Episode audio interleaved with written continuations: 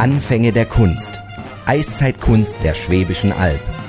Herzlich willkommen zum Podcast der Vortragsreihe zum UNESCO-Welterbe. Präsentiert vom Förderverein Eiszeitkunst im Lohnetal e.V. 40.000 Jahre Faszination Eiszeitkunst.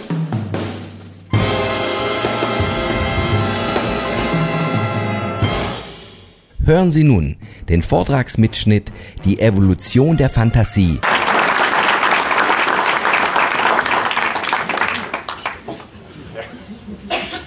Ja, herzlichen Dank für die Einladung. Herzlichen Dank an den Förderverein Eiszeitkunst, an die Kreissparkasse, an Sie, lieber Herr Professor Konat, und natürlich an Sie als Zuschauer.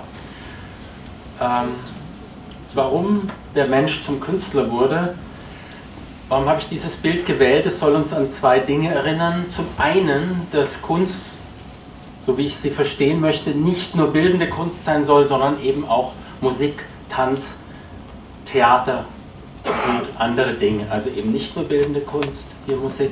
Und das Zweite, was vielleicht ähm, mindestens genauso wichtig ist, zur Kunst gehören ja nicht nur die Künstler, gehören nicht nur die Künstler, können mich alle verstehen jetzt? Ja, die Künstler, sondern was wären denn die Künstler, wenn es kein Publikum gäbe, das ihre Kunstwerke bewertet, schätzt, weiterträgt. Das heißt, Kunst kann nur funktionieren, weil eben alle Menschen, im Prinzip alle Menschen, Interesse an Kunst haben. Jetzt stellt sich natürlich die Frage, für uns ist es so selbstverständlich. Wir, gehen ins Kino, gehen ins Theater, hören Musik und so weiter, dass wir uns überhaupt gar nicht Gedanken machen darüber, warum es das gibt und wie ungewöhnlich es eigentlich ist, dass eine, ich komme ja aus der Biologie, eine Tierart so viel Energie in so etwas scheinbar Nutzloses verschwendet wie Kunst. Und warum das vielleicht ist und warum es vielleicht nicht nutzlos ist, darüber möchte ich Ihnen heute etwas erzählen. Beginnen möchte ich ähm, mit einer kurzen Einführung. Ich komme ja aus der Evolutionsbiologie. Wie machen wir denn das? Wir versuchen Evolutionsbiologen Dinge zu erklären. Der Grundgedanke ist immer derselbe um ein komplexes Merkmal zu erzeugen, muss es einfache Vorstufen gegeben haben. Ein komplexes Merkmal kann nicht einfach so entstanden sein, sondern muss in der Evolution langsam entstanden sein. Und jede dieser Zwischenstufen muss funktioniert haben. Also wenn wir uns zum Beispiel das Auge anschauen, ja, das ist ein sehr komplexes Gebilde. Und jetzt kann man sich fragen, wie kann so etwas denn einfach entstehen? Und dann sucht man eben auch nach Vorläufern. Ja? Und dann kann man hier, wie Sie oben sehen, unten sehen Sie also dieses fertige Auge, wenn Sie so wollen, und dann suchen Biologen eben nach diesen einfacheren Formen, die es dann auch im Tierreich zum Teil gibt, eben bis zu einfachen Molekülen, die lichtempfindlich sind. Und so ähnlich machen wir das, müssten wir das eben auch bei der Kunst machen. Das heißt, wir schauen uns schon die modernen Formen an, diese hochkomplexen Formen, die in dieser langen kulturellen Entwicklung entstanden sind wie Oper, Konzertmusik, Filme und so weiter. Ja, die haben ja eine ganz lange Tradition und brauchen auch, haben auch eine lange kulturelle Tradition, sondern man geht eben einen Schritt zurück. Und wo könnte man da hingehen? Da gibt es eigentlich drei ähm, Hauptpunkte. Man schaut sich zum Beispiel an, was Kinder machen. Also, und was daran zum Beispiel auffällig ist, ist, dass Kinder freiwillig, ohne dass Eltern sie zwingen müssen, diese Dinge, die wir als Kunst nennen, machen und zwar mit Freude machen. Sie, sie erzählen Geschichten, sie singen, sie ähm, malen Bilder und so weiter. Ja, das kann man dann als Erwachsener dann fördern, aber im Prinzip machen es die Kinder selbst. Und das ist schon mal ein Hinweis darauf, dass zumindest die Bereitschaft oder der Wille, das zu tun, nicht kulturell anerzogen ist, sondern offensichtlich in uns Menschen von vornherein vorhanden ist. Zweites Thema ist, man schaut sich sogenannte Naturvölker an und ähm, die eben nicht eine andere ähm, Art von Entwicklung haben. Und dort sieht man, dass, oder auch gar keine Schrift haben beispielsweise, und dort sieht man, dass aber sehr, sehr ähnliche Formen, die wir auch als Kunst bezeichnen, vorkommen und in ähnlicher Weise gemacht werden. Also es werden Geschichten erzählt, es wird getanzt, Entschuldigung, es wird getanzt, es wird Musik gemacht und so weiter. Es gibt auch, wie Sie auf diesem Bild sehen, Kunstformen, die wir heute bei uns nicht mehr so äh, praktizieren, jedenfalls nur noch ab und zu, zum Beispiel Körperbemalungen oder Tätowierungen würden wir jetzt nicht als Kunst bezeichnen. Eigentlich schade, dann wären sie vielleicht ein bisschen, würden sie etwas besser, schöner aussehen. Ja? Was man so manchmal sieht, denkt man, da wäre ein wenig künstlerische Bearbeitung sicher nicht schlecht gewesen. Dann, wenn man, geht man zurück. Wir schauen, wie lange gibt es das denn schon? Und was hier sehr auffällig ist, und das hat Herr Gunnar ja schon angesprochen, insofern ist die Schwäbische Alb, das Lohnetal, unter anderem die anderen Täler hier in der Nähe sind natürlich ganz spektakulär. Dort wurden die mit die ältesten Kunstwerke gefunden überhaupt auf der Welt. Es gibt, das möchte ich ergänzen, inzwischen aus Indonesien auch Belege für ähnlich alte Höhlenmalereien und eben in Frankreich, Spanien die Höhlenmalereien, die 36.000 Jahre ist, kommt uns jetzt relativ lang vor, wenn man denkt, dass der Beginn der Zivilisation, also die Hochkulturen, der Beginn der Hochkulturen, die wir kennen, äh, Ägypten, Mesopotamien und so weiter, vielleicht 10.000, 11.000 Jahre alt ist, dann sieht man, das ist erst aus einer Zeit, als es noch keine Zivilisation in diesem Sinne gab. Das waren Jäger und Sammler, die hier in relativ einfach ähm, ähm, gelebt haben, die diese wunderbaren Kunstwerke oder auch Flöten gemacht haben. Trotzdem ist natürlich 36.000 Jahre, wenn man die Menschheitsgeschichte anschaut, eigentlich nichts oder zumindest sehr wenig. Hier sehen Sie einen kleinen Stammbaum, der beginnt unten links, sehen Sie zwei, diese zwei, soll zwei Millionen Jahre sein. Also seit zwei Millionen Jahren, Pi mal Daumen, spricht man von Menschen. Die Gattung Homo ist da entstanden, Homo erectus zuerst in Afrika, und das ist so dieser Stammbaum, den Sie sehen. Rechts sehen Sie dann quasi Asien, Peking-Mensch, Java-Mensch, so wie man ihn genannt hat. Links die Neandertaler und schließlich in der Mitte unsere eigenen Hauptvorfahren, der Heidelbergensis, geht dann zum Homo sapiens.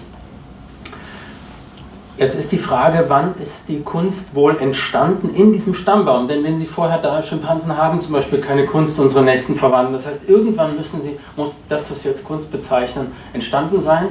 Wir müssen es irgendwo an diesem Stammbaum eigentlich festmachen können. Da alle Menschen heute, alle heute lebenden Kult äh, Menschen, alle Völker, von den Aborigines in Australien bis zu, nach Südamerika und so weiter, ähm, Kunst in unserem Sinne auch haben, muss es, und das ist sozusagen die einfachste Erklärung, der geme letzte gemeinsame Vorfahre schon gehabt haben, denn die alternative Erklärung wäre, dass das mehrfach entstanden ist und das ist sozusagen eine eher etwas, ähm, sagen wir mal, nicht, liegt nicht nahe, ist, ist eher unwahrscheinliche Erklärung. Von daher gehen wir davon aus, dass sie sozusagen davor entstanden ist. Da andererseits der nächste gemeinsame Verwandte, die Neandertaler, keine Kunst haben, kann man sozusagen postulieren, dass das, die, diese Kunstfähigkeit vor vielleicht 100 bis 200.000 Jahren entstanden ist. Ja.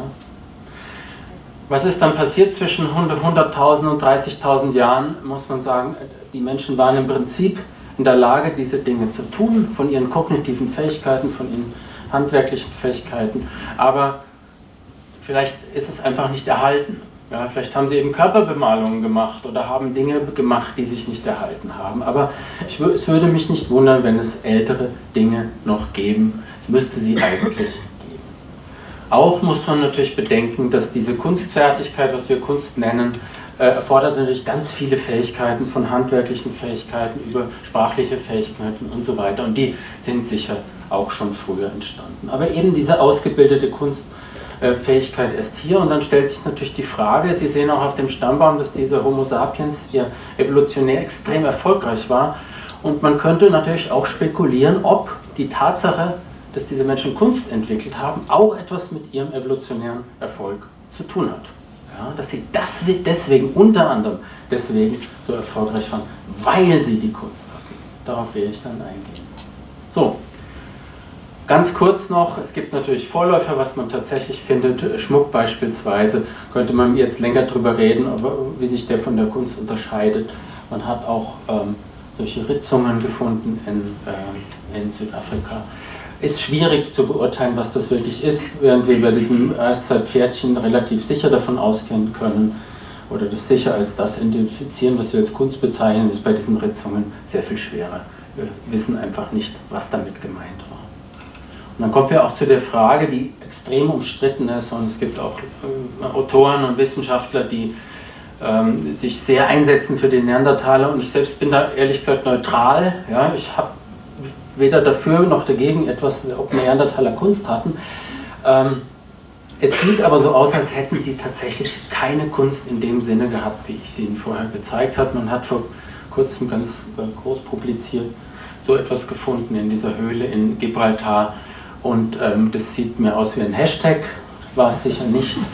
Aber ob es Kunst war, in dem Sinne, wissen wir auch nicht. Insofern ist ähm, alles, was man sozusagen eindeutig den Ländern zuordnen kann, scheint ähm, äh, auf einer anderen, auf einem anderen Niveau zu sein. Und jetzt ist natürlich die Frage, warum sie es nicht hatten. Vielleicht brauchten sie es auch nicht. Das wäre eine andere Erklärung. Zum Beispiel, weil ihre Gruppen kleiner waren. Ja. So, jetzt stellt sich natürlich die Frage, wenn das so ist, dann was ist denn da passiert vor 100, 200.000 Jahren? Warum sind sie entstanden? Was bringt das? Und hier nochmal ganz kurz ein evolutionsbiologischer ähm, Seitengedanke. Der Punkt ist der, in der Natur entstehen aufwendige Dinge, die kostspielig sind im weitesten Sinne, ja, mhm. die Energie erfordern und so weiter, nur wenn sie einen Nutzen haben. Sie sehen diese Orchidee, ähm, wir haben bis heute, ist das selbstverständlich, was sie für eine Funktion haben, aber man, äh, zu Darwins Zeiten war es noch umstritten. Es gab viele Menschen, die damals Autoren, auch Wissenschaftler, die gesagt haben, die Orchidee bildet diese Blüten aus, damit Menschen sich daran erfreuen. Das ist ja auch, wir freuen uns ja daran und dagegen ist auch nichts zu sagen. Nur, eine Orchidee würde keine solche Blüte ausbilden, das ist der Darwinsche Gedanke, wenn sie keinen Nutzen hätte, die Orchidee selbst. Und wir wissen natürlich, sie, äh, es ist für ihre Fortpflanzung. Also, und da künstlerische Fähigkeiten und Tätigkeit eben auch sehr aufwendig ist, müssen wir eigentlich davon ausgehen, dass sie einen Nutzen hatte. Hat oder hatte. Ja? für das Überleben. Es gibt dann verschiedene Unterpunkte für das Überleben, für das Wohlergehen. Es geht ja nicht nur darum, dass man überlebt, sondern dass es einem gut geht. Dann für die Fortpflanzung einen Partner etwa zu bekommen. Und der letzte Punkt haben oder hatten, das ist nicht ganz unwichtig, weil manchmal Merkmale in der Evolution entstehen und dann ändert sich die Umwelt und dann ist dieses Merkmal äh, verliert seinen Nutzen. Also beispielsweise, wenn Sie ein Polarfuchs sind und ganz weiß sind und nehmen wir mal an, in der Polarregion äh, verschwindet das Eis jetzt und die Umwelt wird braun und grün, dann ist, dann ist natürlich das Weiße äh, nicht mehr von Nutzen. Ja, das hängt immer von der speziellen Umwelt ab. Das heißt, es könnte auch sein, dass die Kunst mal von Nutzen war und heute gar keinen Nutzen mehr hat. Wäre ein, zumindest als Hypothese möglich. So, welchen Nutzen können Sie dann haben? Da möchte ich Ihnen jetzt ein paar Dinge vorstellen, ganz kurz, und dann sozusagen Ihnen das zusammenfassen zu, einer, zu dem, was ich denke, was tatsächlich der Fall ist. Schon im 19. Jahrhundert sehen Sie Herrn Skrosses, ähm, ein ganz bekannter Ostasienforscher aus, ähm, aus Freiburg, der hat darauf hingewiesen, dass Kunst den, den sozialen Zusammenhang äh, fördert. Er hat da an, naja, im 19. Jahrhundert vielleicht auch an, an sowas wie Oper gedacht und so weiter. Und dass sie aber auch die Widerstandskraft, wie er schreibt, der sozialen Gruppe gegenüber feindlichen Angriffen erhöht. So war im 19. Jahrhundert noch etwas martialischer gedacht, den Zusammenhalt, ähm, die Befestigung des sozialen Zusammenhalts. Ich habe mal nach einem Bild für heute gesucht. Ich weiß nicht, wer von Ihnen Fußball guckt. Diese Fußballfans, die machen dann richtige Choreografien. Also so kann man sich das vielleicht vorstellen. Ja, die feuern dann ihre Mannschaft an mit bestimmten äh, Farben, die sie haben, oder auch indem sie dann bestimmte Gesänge anstimmen. Heißen ja auch Schlachtengesänge. Also, aber da sehen Sie, da könnte man sich natürlich ganz viel noch äh, dazu denken. Ein zweiter Punkt, auf den auch immer hingewiesen wurde, ist, wie Sie hier am Beispiel von Geschichten aus einer Tausend einer Nacht sehen, wir dürfen ja nicht vergessen, es sind ja schriftlose Kulturen. Das heißt, man musste sich alles wissen, was man hatte, alle Erfahrungen, die angesammelt wurde, musste man sich merken. Und eins ist klar, Dinge, die interessant sind, die spannend erzählt sind, kann man sich einfach viel besser merken als irgendwas Langweiliges. Das heißt, in dem Sinne hat Kunst, wenn man so will, also eine, als interessante Geschichte ist natürlich gut geeignet dafür, diese, diesen, das, was wir als Kultur bezeichnen, ganz wichtige Erfahrungen weiterzugeben an die nächste Generation und das aufzubewahren ja, als zweite Funktion. Also insofern wäre die Kunst, würde hier den ganzen allgemeine Kultur unterstützen. Und man hat auch darauf hingewiesen, ganz wichtig, dass Kunst auch dem Individuum natürlich sehr viel nützt, im Sinne einer der Entwicklung. Ja, wenn, Sie, wenn Sie sich vorstellen, eines Jugendlichen, aber natürlich auch bis ins späte Alter, dass sie uns natürlich hilft, ähm, uns über uns klar zu werden und uns ähm, weiterzuentwickeln geistig. Ja, und Stephen Pinker, ein amerikanischer Psychologe, hat ja darauf hingewiesen, das Leben ist ja in gewisser Weise wie ein Schachspiel, wenn man so will. Ja, man muss versuchen, das, die richtigen Züge zu machen, um das zu erreichen, was man möchte. Und diese Kunst ist praktisch wie dieses Buch, wo man berühmte Schachpartien nachspielen kann und sich sozusagen schon vorüberlegt, was könnte ich machen, wenn und so weiter.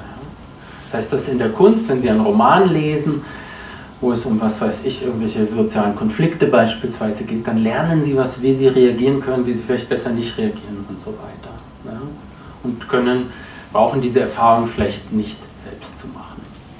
Und schließlich, und das war vielleicht sogar das Erste, auf was man äh, hier noch genau, Dorian Gray wäre noch ein Beispiel, das ich Ihnen zeigen wollte. Also wenn Sie jetzt, ich weiß nicht, ob Sie den Roman kennen, das ist ein junger Mann, der nicht altern möchte und es ist schon ganz informativ, sich mal Gedanken zu machen, äh, wie man mit so etwas wie dem Alter umgeht und dass man es vielleicht nicht macht wie Dorian Gray.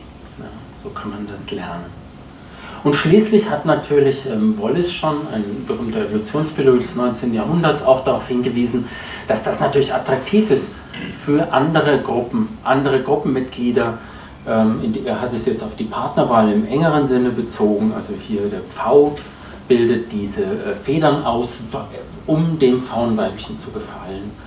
Oh, aber das gilt natürlich auch für andere ähm, ähm, Dinge, andere Gruppenmitglieder, auch gleichgeschlechtliche. Wenn man etwas kann, ja, wenn man eine Fähigkeit hat, ist man natürlich als, als Freund, als Geschäftspartner, als was auch immer natürlich attraktiver, als wenn man das nicht kann. Und ähm, da, dazu gibt es inzwischen äh, viele Untersuchungen und Steve, ein, ein Evolutionsbiologe Geoffrey Miller hat auch darauf hingewiesen, er hat es dann einfach auf den Punkt gebracht, künstlerische Talente sind Reklame dafür, wie gut unsere Gene sind.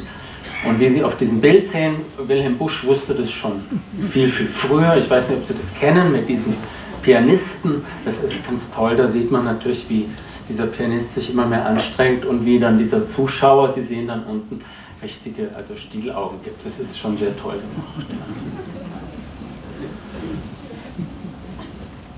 Jetzt habe ich Ihnen sozusagen ein paar ähm, Theorien vorgeführt. Was ich weggelassen habe, es gibt auch Kritik an diesen Theorien, dass das einen Nutzen hat.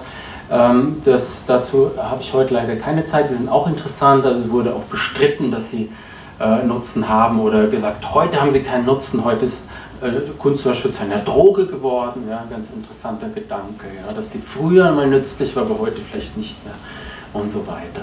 Darüber möchte ich aber kurz hinweggehen, vielleicht können wir es in der Diskussion machen und jetzt noch auf den Punkt kommen, kann man das denn zusammenfassen ein bisschen? Ja, so Listen sind ja interessant und dann hat man diesen Aspekt und jenen, aber kann man das sozusagen ein bisschen auf den Punkt bringen, was Kunst eigentlich ist? Und das möchte ich in der zweiten Hälfte meines Vortrags machen. Die Frage, was ein Problem denn Kunst lösen soll. Wenn Sie Kunsthistoriker und Theoretiker fragen, was Kunst ist, ist super schwer. Viele sagen auch, man kann es nicht definieren. Dann ist natürlich schwer, dann was darüber zu sagen, wenn man es nicht definieren kann. Ich habe mal aus diesen verschiedenen theoretischen, ähm, aus diesen ähm, Abhandlungen von Kunsttheoretikern äh, die wichtigsten, wie ich finde, wichtigsten Punkte herausgegriffen. Kann man auch sicher darüber streiten, gibt sicher noch mehr.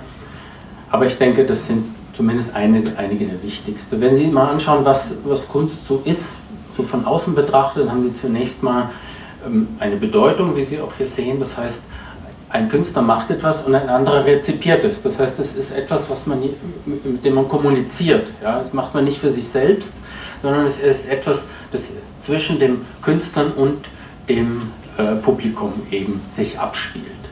Dann sehen Sie auch hier, das ist übrigens aus der Grotte Chauvet, dieses Nashorn, 36.000 Jahre alt, dass es ein, dass das, über das wir da offensichtlich reden, über kommunizieren, ist, ähm, hat etwas mit Fantasie zu tun. Diese Nashörner hatten auch damals nicht diese Art von Hörnern. Ja? Das ist dann immer ein fantastisches Element dabei. Haben Sie in der Kunst eigentlich fast immer, dass Sie etwas haben, was die Realität überstreitet. Dann haben Sie einen Nutzen, ich will ja auf diesen Nutzen hinaus, der aber kein richtig pragmatischer Nutzen ist, so wie ein, wie ein Messer und Gabel beim Essen oder so, sondern sie machen irgendetwas anderes damit. Es muss einen anderen, etwas ähm, anderen Nutzen haben, der über diesen Gebrauchsnutzen hinausgeht. Und schließlich, was auch sehr auffällig ist, dass eigentlich Künste immer etwas ähm, dazu tendieren, ähm, äh, teuer zu werden, kann man sagen, oder ästhetisch zu werden. Das heißt, die, dass sie mit Aufwand bearbeitet werden, dass man sich Mühe gibt, das, was man da darstellt, besonders äh, schön oder besonders zu machen. Es kann auch besonders hässlich mal sein, aber es muss irgendwas Besonderes darin sein, also den Ästhetikaspekt. Wie kann man diese Dinge zusammenführen? Ich möchte mit den ersten beiden einmal äh, beginnen. Und zwar ähm, ist meine These, dass die Künste eine besondere Art von Kommunikation, also es wird diese Bedeutung ermöglichen. Also, die Künste sind eine Sprache, so könnte man das sagen, die dazu dient, und das wäre dieser sozusagen Fantasieaspekt, eine Sprache, eine spezielle Sprache, die dazu dient, ähm, unbewusste Fantasien, Gefühle und so weiter darzustellen. So, das möchte ich Ihnen jetzt ein bisschen äh, erläutern, aber zunächst ganz kurz. Äh, kann man das denn beobachten? Ist das überhaupt so? Und ähm, das ist nicht nur in unserer Kultur so, sondern hier ähm, habe ich einen, Ihnen mal einen, einen, aus einem Artikel etwas auskopiert. Äh, in diesem Artikel ging es um ganz andere Dinge. Das ist in Südwestafrika bei Jägern und Sammlern in Kung. Und dort hat der Ethnologe beobachtet, dass sie zwei Arten haben, wie sie miteinander reden. Es gibt die Rede, die Gespräche des Tages, ja, wo man sich darüber unterhält, wo vielleicht das Wasserloch ist und so weiter.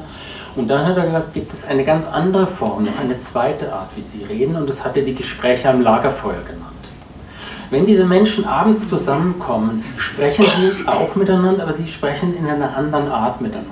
Ja, das ist dann anders. Da geht es um Fantasien, da werden Erinnerungen zurückgeholt, dann werden die Wunden des Tages geheilt, wie er das nennt dann werden Geschichten erzählt von früheren Zeiten und so weiter.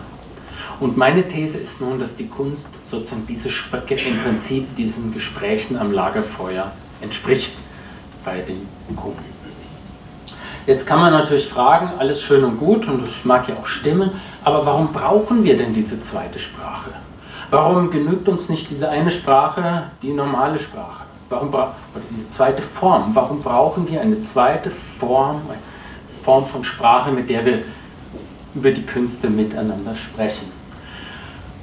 Hier nochmal ganz kurz, das wäre sozusagen eine biologische äh, Überlegung dazu. Darwin hat schon darauf hingewiesen, wir sind ja soziale Tiere. Das heißt, ohne soziale Gruppe können wir nicht überleben. Ein berühmter Ameisenforscher Wilson hat mal gesagt, eine einzelne Ameise ist gar keine Ameise. Ja, weil zu einer Ameise gehört immer, dass sie zu einem Ameisen Stock gehört, dass da ganz viele Ameisen sind. Und das kann man eigentlich auch über Menschen sagen. Ja, also im übertragenen Sinne. Wie logisch ist das, wäre ein einzelner Mensch natürlich ein, auch ein Mensch, aber in dem Sinne, was wir als Mensch äh, verstehen, ist das eigentlich nicht der Fall. Das heißt, wir sind nur das, was wir sind, weil wir soziale Wesen sind. Das hat aber ein Riesenproblem. Dadurch, dass wir ohne Gruppe nicht können, wird die Konkurrenz innerhalb der Gruppe zum entscheidenden Selektionsvorteil, äh, äh, äh, Selektionsdruck. Das heißt, die Konkurrenz um Nahrung, um Sexualpartner und so weiter verschiebt sich jetzt sozusagen von außen in die Gruppe. Und Sie sehen an diesem Bild, im Prinzip sind wir natürlich in einer ganz verzwickten Situation, dass wir einerseits ohne die anderen nicht können, aber die anderen gleichzeitig unsere größten Konkurrenten sind. Schwierig. Ja? Schwierig zu handeln, weiß jeder. Jean-Paul Sartre hat einmal gesagt, die Hölle, das sind die anderen, also die anderen Menschen. Ja? Stimmt, aber was man dazu sagen könnte, der Himmel eben auch, also jetzt im übertragenen Sinne. Ja.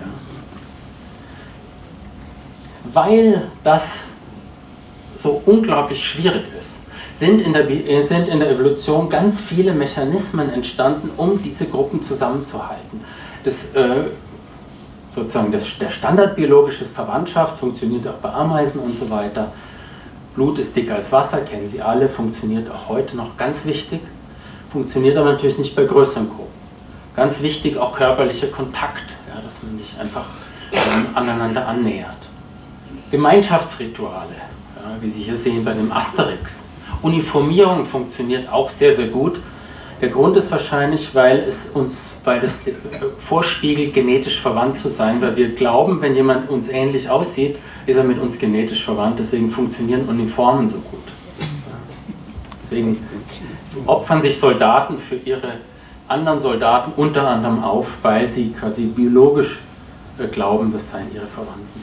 Ist aber jetzt ein Nebengedanke. Verbale Kommunikation, wir können reden, dann haben wir Kunst und ähm, Religion auch. Und schließlich, wenn gar nichts hilft, haben wir auch Gewalt, muss halt die Polizei anrücken. Jetzt sehen Sie auf dem Bild mit dem Asterix, dass der Sänger, Sie kennen das vielleicht, der singt so scheußlich, dann wird er immer geknebelt. Ja? Das heißt, dass dieses Bild, an was uns das erinnert, dass, diese, äh, dass es auch ohne Kunst geht. Jetzt fragen wir uns natürlich, was kann die Kunst, was die anderen Dinge nicht können?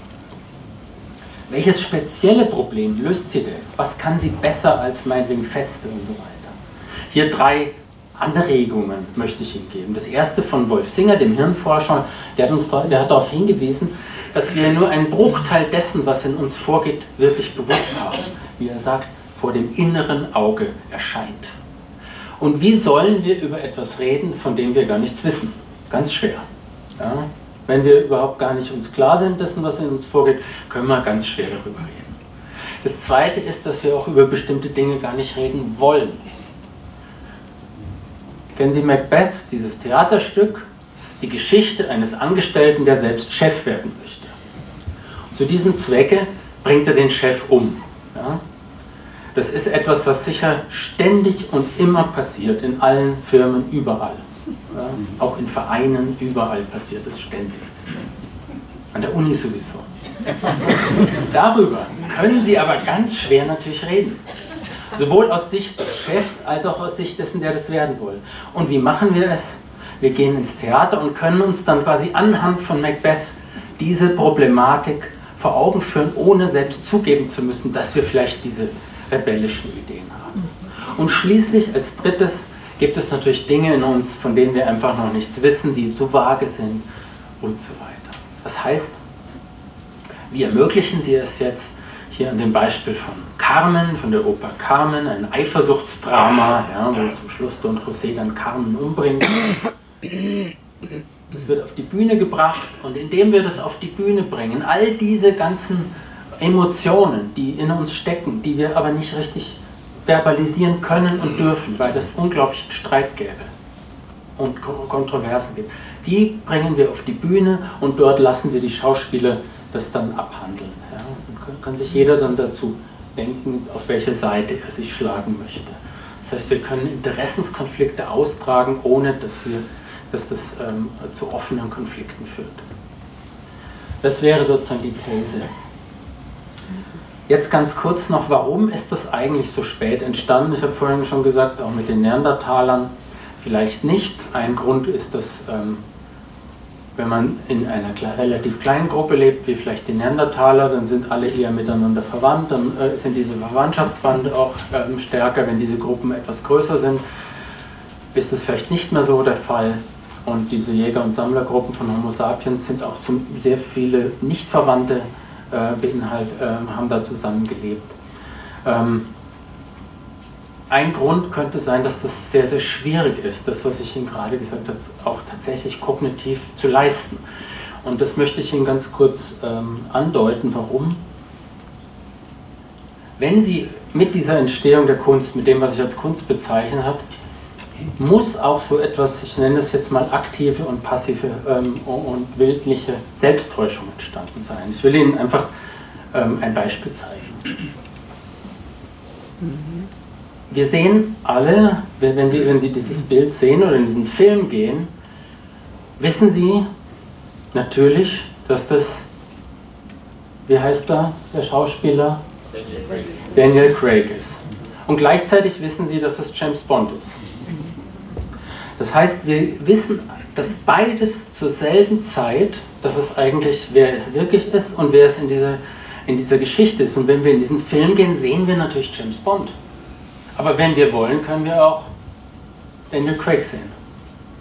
Das ist eine, eigentlich ein, eine interessante Sache. Wir können ganz leicht, oder nicht leicht, aber wir müssen hin und her switchen zwischen dem, was wirklich ist und dem, was wir in dem, in dem Moment auf der Bühne sehen. Wenn Sie ins Theater gehen, machen Sie es auch. Sie sehen den, Sie wissen doch, dass das ein Schauspieler ist und können sich in gleicher, äh, wissen trotzdem, dass es jetzt ist es auch irgendwie Macbeth oder wer auch immer. Das heißt, diese Sprache der Kunst, was ich sagte, beruht auf, auf ganz vielen ähm, Fähigkeiten, die wirklich eigenartig sind. Zum Beispiel, wir bilden uns ein, wir können die Vergangenheit verändern, ja, historische Romane lesen. Man, man macht einfach, denkt sich was anderes aus. Es ist eine Art Selbsthypnose. Wir gehen dann ins Kino und bilden uns ein, da, äh, wir weinen dann im Kino, weil wir denken, das ist wirklich der Fall. Ja.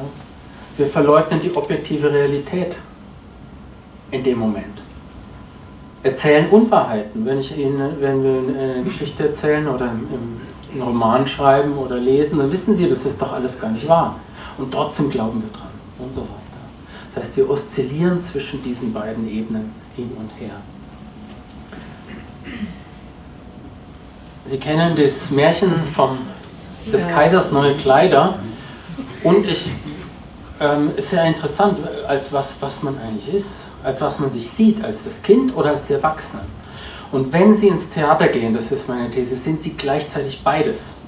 Sie sind das Kind, das weiß, dass der Kaiser nackt ist, und Sie sind die Erwachsenen, die denken, der ist aber toll angezogen. Und jetzt ist vielleicht auch klar, das ist ja eher eine Andeutung, was für ein hochkomplexer Vorgang da stattfindet. Ja. Dass wir dieses Hin und Her ähm, oszillieren zwischen diesen beiden Ebenen hinbekommen, ohne zum Beispiel in der einen Ebene ähm, ähm, verhaftet zu bleiben, in der Ebene der Fantasie. Wenn, wenn das einem Menschen passiert, dann wird der, früher, muss, oder später vielleicht in der Psychiatrie enden. Ja? Während wenn wir überhaupt nur in der, äh, in der objektiven Realität, wenn man so will, bleiben, dann hat man gar keine Freude am Leben, dann wird man keine Fantasie haben und so weiter. Beides schwierig. So, Ganz kurz noch, warum ist die ähm, Kunst eigentlich immer so aufwendig, warum ist sie so was Besonderes und so weiter. Ist Ihnen vielleicht schon aufgefallen, hier das Museum in Bilbao zum Beispiel, aber auch andere Museen. Und die These ist wieder eine biologische These. Wenn Sie einen großen Aufwand treiben, so wie der Pfau, dann ist es, wenn Sie etwas, müssen Sie etwas beweisen. Ja? Und warum müssen Sie bei der Kunst etwas beweisen? Und das ist im Prinzip das, was ich Ihnen jetzt gesagt habe, weil der Inhalt ja so, so labil ist, wenn Sie so wollen. Weil die Inhalte so, so, also so falsch sind, wahnhaft regelrecht sind. Deswegen müssen Sie anders beweisen, dass Sie es ernst nehmen. Und das tun Sie, indem Sie es aufwendig machen. Das wäre sozusagen die Theorie. Es gibt eine Theorie, eine biologische Theorie der teuren Signale heißt es. Also wenn Sie wollen, dass jemand anders Ihnen etwas glaubt, dann müssen Sie einen Aufwand treiben. Ja, wenn Sie als junger Mann einer Frau ihre ewige Liebe schwören, können Sie nicht mit einem äh, Ring aus dem Kaugummiautomaten ankommen. Also dieser Ring muss dann schon etwas mehr hermachen. Also, was ist Kunst? Hier nochmal die Zusammenfassung, bin ich auch am Ende. Sie sind also eine spezielle Sprache der Menschen wir können uns über unbewusste Gefühle austauschen und können also soziale Konflikte, die mit, damit zusammenhängen, spielerisch auch üben. Und sie speichert das eben auch in diesen Kunstwerken, in diesen Geschichten und so weiter. Insofern wäre die These, dass wir als Menschen ohne Kunst gar nicht, naja, ist ein bisschen natürlich eine steile These, jedenfalls nicht gut leben können. Ja, denn und hier nochmal, mit dieser Kunst überwinden wir eben eines der größten Probleme, vor dem jedes, jeder Organismus im Prinzip stehen würde, der eine Gruppe mit unterschiedlich, bei den Gruppen mit unterschiedlichen Interessen zusammenleben und ähm, versucht, sich auf diese gemeinsamen Ziele zu einigen. Das heißt, menschliche Gruppen und Gesellschaften sind ohne gemeinsame Kunst nicht kaum schlecht. Darüber können wir vielleicht diskutieren. Auf jeden Fall nicht so gut wie vielleicht mit gemeinsamer Kunst überlebensfähig. Diese These würde ich auf jeden Fall ähm, vertreten. Und möchte dann auch mit diesem Bild schließen. Das ist aus der Grotte Chauvet. Sie sehen übrigens, dass diese, äh, diese Löwen, dem Löwenköpfchen, was, was hier von der Schwäbischen Alb bekannt ist, sehr ähnlich ist. Also offensichtlich gab es da kulturellen Austausch. Was sehen Sie? Eine gemeinsam jagende Gruppe in dieser Grotte Chauvet. Wir wissen natürlich nicht, was die Menschen damals gedacht haben, aber es ist vielleicht auch nicht übertrieben spekulativ zu sagen, dass sie sich selbst in diesen Löwen vielleicht gesehen haben, dass das sozusagen ein Bild dessen war, wie sie gerne ihre Gruppen, ihre Gemeinsamkeit organisiert hätten. Mit dem Gedanken möchte ich schließen und danke Ihnen für Ihre Aufmerksamkeit.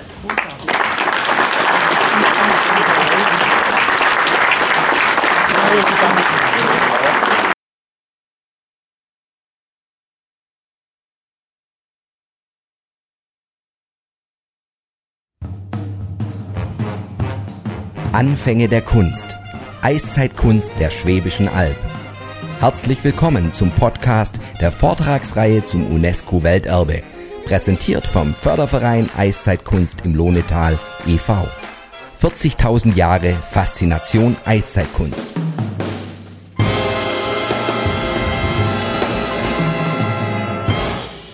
Hören Sie nun den Vortragsmitschnitt Die Evolution der Fantasie, warum der Mensch zum Künstler wurde von Professor Dr. Thomas Juncker von der Universität Tübingen.